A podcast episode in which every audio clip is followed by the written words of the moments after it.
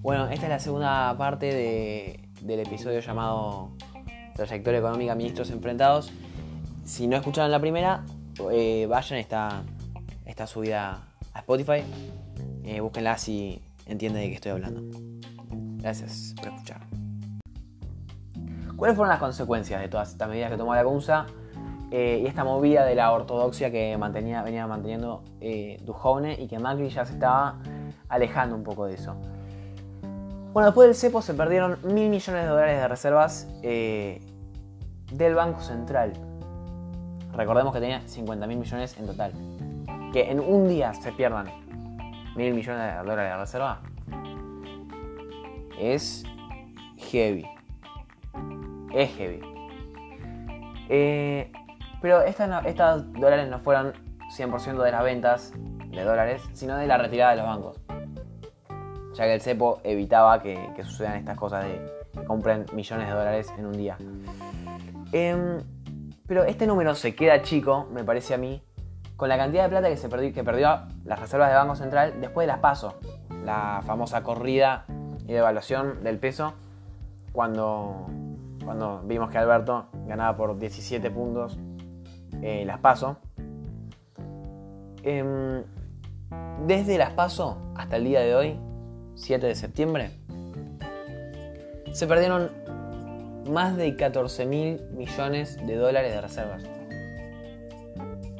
Lo cual, si lo pasamos a porcentaje, no, no me sale la cuenta ahora, pero es muy fuerte. ¿Cuánto será? ¿Un 30% de las reservas que tiene hoy en día el Banco Central? ¿Cuándo se perdió? ¿En un mes? El 30% de las reservas que tiene hoy en día el Banco Central. yo creo que gracias, o sea, por, por esta pérdida, esta gran pérdida que tuvo Argentina después de las pasos, porque los mercados se asustaron, a ver, vieron que un gobierno populista estaba por ganar y dijeron, nos vamos a la mierda de acá. Ahora se forma una nueva polémica frente a esto, porque Macri llega después de las pasos, Macri roto, Macri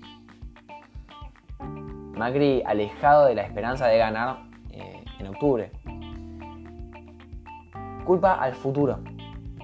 O sea, a Alberto, por esta devaluación que hubo eh, luego de las pasos.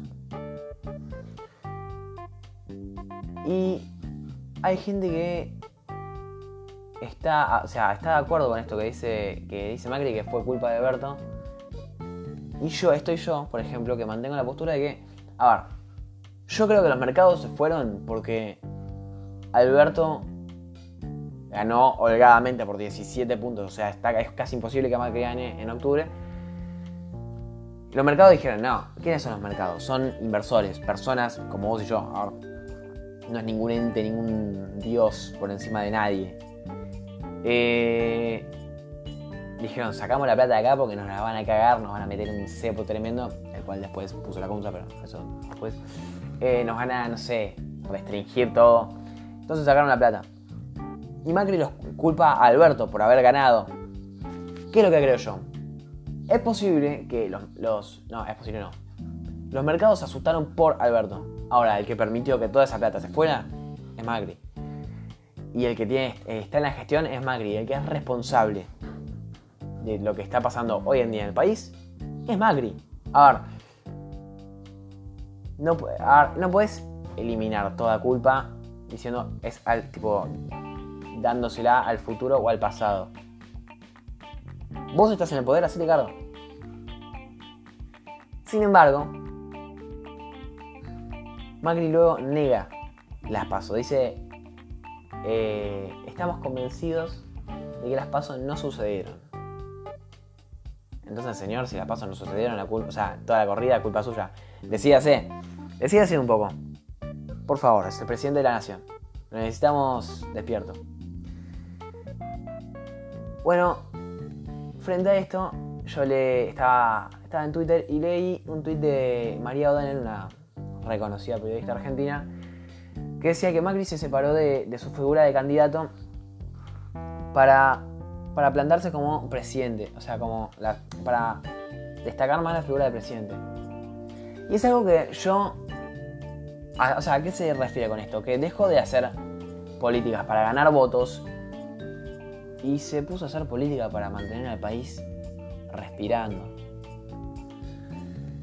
Y es algo que yo había criticado, no, no, el tema de, haber, de moverse de candidato, pero el moverse de tu base, de, su base eh, política,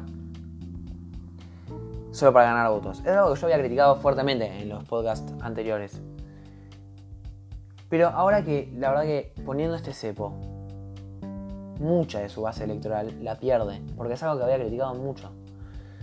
Y los, los adeptos a, a, Magri puede ser que se hayan desencantado bastante más. Entonces, me pareció algo para reflexionar, algo interesante que tuiteó esta periodista.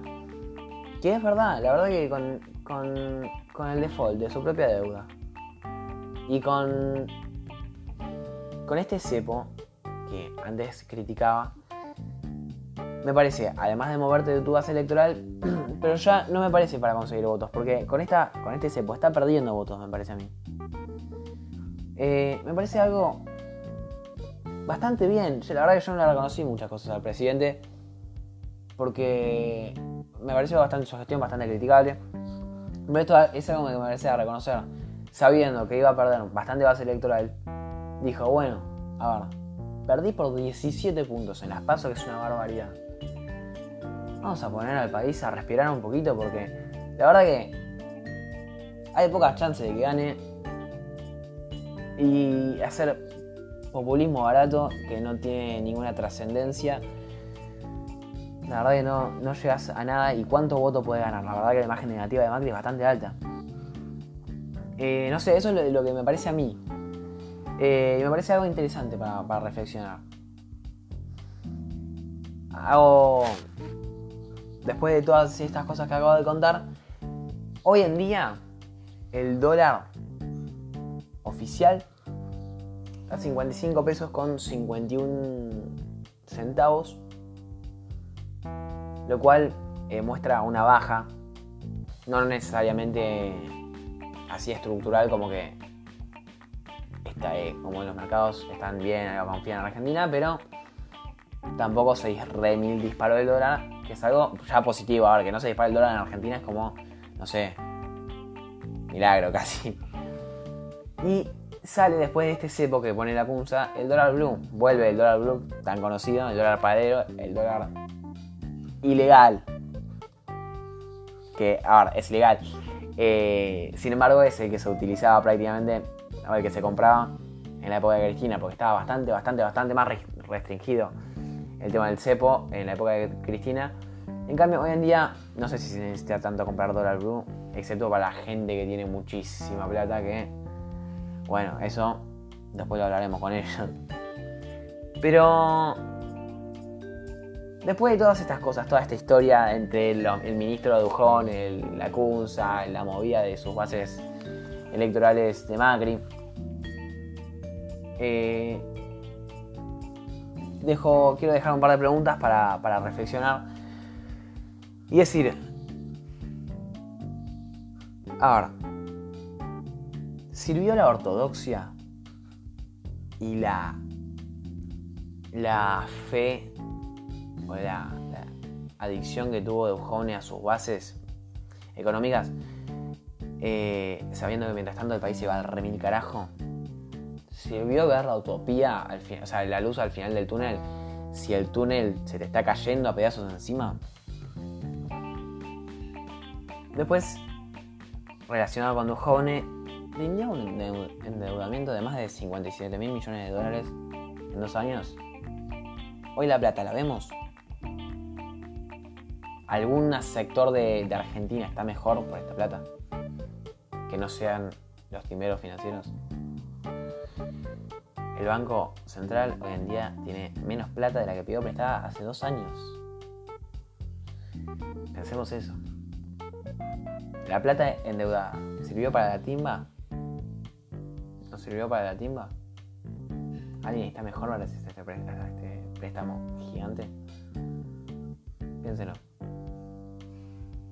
Y después una, una tercera que tiene que ver con, con la CUNSA, que es, conviene restringir la compra de dólares, a pesar de que los mercados entren en pánico. Es decir, la CUNSA puso un cepo, lo cual a mí me parece bastante bastante bien, me pareció bastante bien. Ahora, al día siguiente se perdieron mil millones de dólares de reservas. Que es un montón. Es un 5% de lo que tenía el Banco Central. Eh, piénsenlo. La verdad que me gustaría que, lo piensen. Que me dejen su opinión. Eh, pero nada. Espero que les haya gustado y les haya servido este, este informe. Y nada, muchas gracias por escuchar. Nos vemos la semana que viene.